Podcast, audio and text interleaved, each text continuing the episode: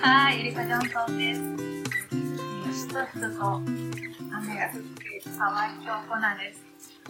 今、雨季なので、まあ、こういう日が多いんですよね。午前中綺麗に晴れていたんですけれども、午後とか夕方、あるいは夜だけ雨が降るのがコナの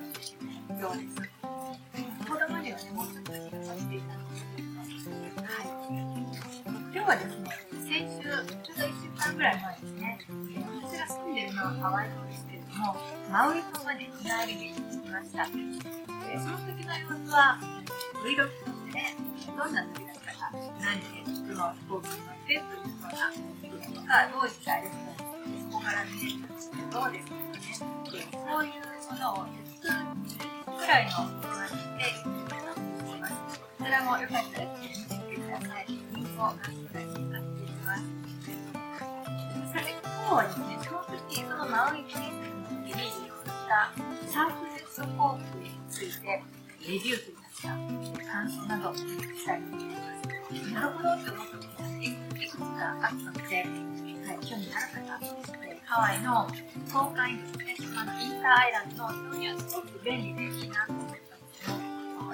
あるので、よかったら参考にしてください。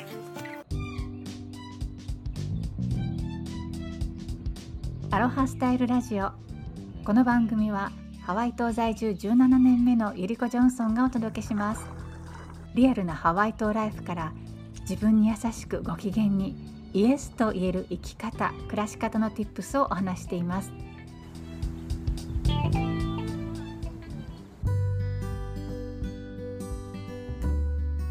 回初めてサウスウエスト航空を利用したんですけども前からサウスウエストはこんなところがいいんだろうっていうふうに聞いていたことがあったのとそれから私が実際に利用してみてあこれいいよねって思ったことがありますのでその2つの点を中心にお話したいなと思います。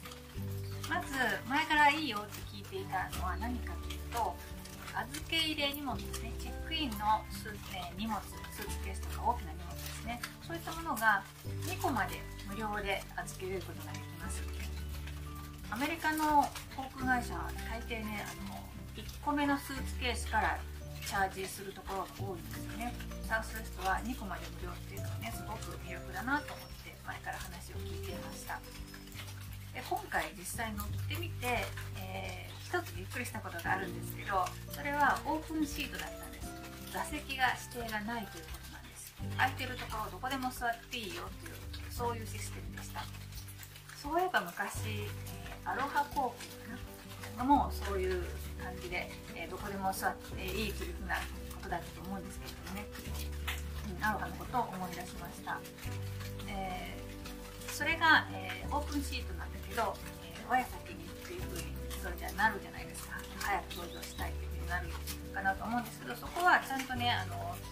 搭乗券にグループ番号みたいなのが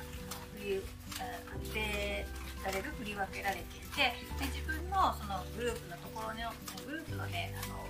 アルファベットと番号が書いた、え、柱みたいなのがねたくさん搭乗ゲートに行ったら並んでるんですね。で自分のそのグループ番号のところで搭乗まで待っていると。で1つのグループが6人ぐらいだと思うんですけれどもでその順番に入っていくのでスムーズに混乱なく搭乗できてでその時点で自分が飛行機に乗った時点で空いてるところどこでも座っていいよっていうことでした。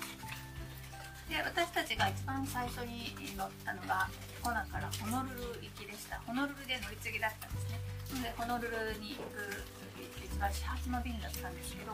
えー、一番前のね足元の広いシートのところも誰も座ってなかったのでそこに座ることができました。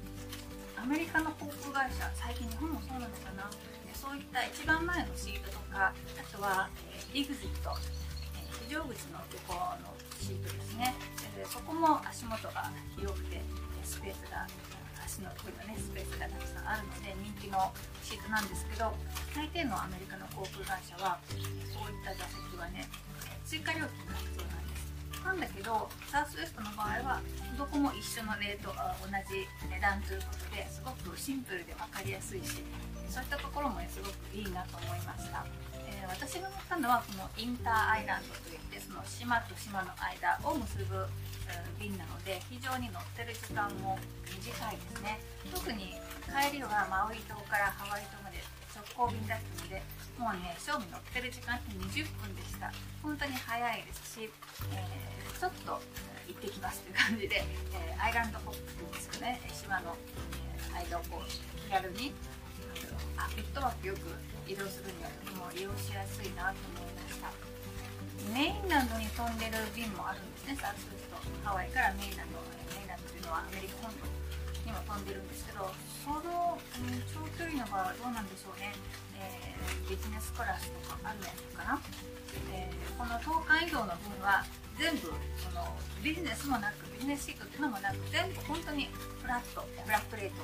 えー、一律料金でっていうのもすごく興味深いなと思いました。確かに20分とかね30分のフライトだと別にその短時間ビジネスクラスじゃなくて全然いいよねって思いますし、まあ、椅子もまあシンプルなもので座席ね。うん、そんなあの座り心地がいいかと言われればそういうことはないんですけれどもでも何しろ時間が乗ってる時間が短いのでそれで十分かなっていうふうに私は思いました。でお値段も今回私たちは非常にリーズナブルにチケットを買うことができました。というのも、えーと普通に買うとですね普通に買うとっていうのは私たちがこの旅行行くっていうのを決めたのがもう1週間。この旅行にから遡って1週間ぐらい。結構直前だったんですね。なので、あまり安いシートは残ってなかったんですがちょうどサウスウェスト航空が、えーと、フレストカードを作ると、え、ボーナスもらえるっていうキャンペーンをやっていまして、まあ、よくやってますよね各社ね。でそれでクレジットカードを作ったらそのカードが手元になくてもいいカード番号とかなくてもいいんですけどその会員番号っていうかそれだけあれば OK で新しくその、まあ、カードがあれば、えー、新しくカードを作れば200ドル分のクーポンがもうすぐにもらえるというそんなキャンペーンをやってました。なので、えーと、と2人分で、え、2人分のチケットで確か200ドルちょっとだったんですけれども200ドル分のクーポンで、えー、それをもうすぐにこの場で流通することができたので、2人で12ドルぐらい確か212ドルのチケットだったので非常に、え安く行くことができました。ただそのカードの年会費が68ドルとか90ドルとかそれくらいなので、まあ、それは別途支払うことになるのでそれも費用として考えてみると合わせて80ドルぐらいですかね。2人で、はい、なので1人40ドル。日本円に換算したらどれくらいでしょう。1000円ぐらいでしょうかね。なので非常にリーズナブルにいて私もハワイの中で、えー、ハワイ諸島の中で移動を考えてるってね今後する可能性のある方はそうする人も考えて検討してみられたらいいんじゃないかなと。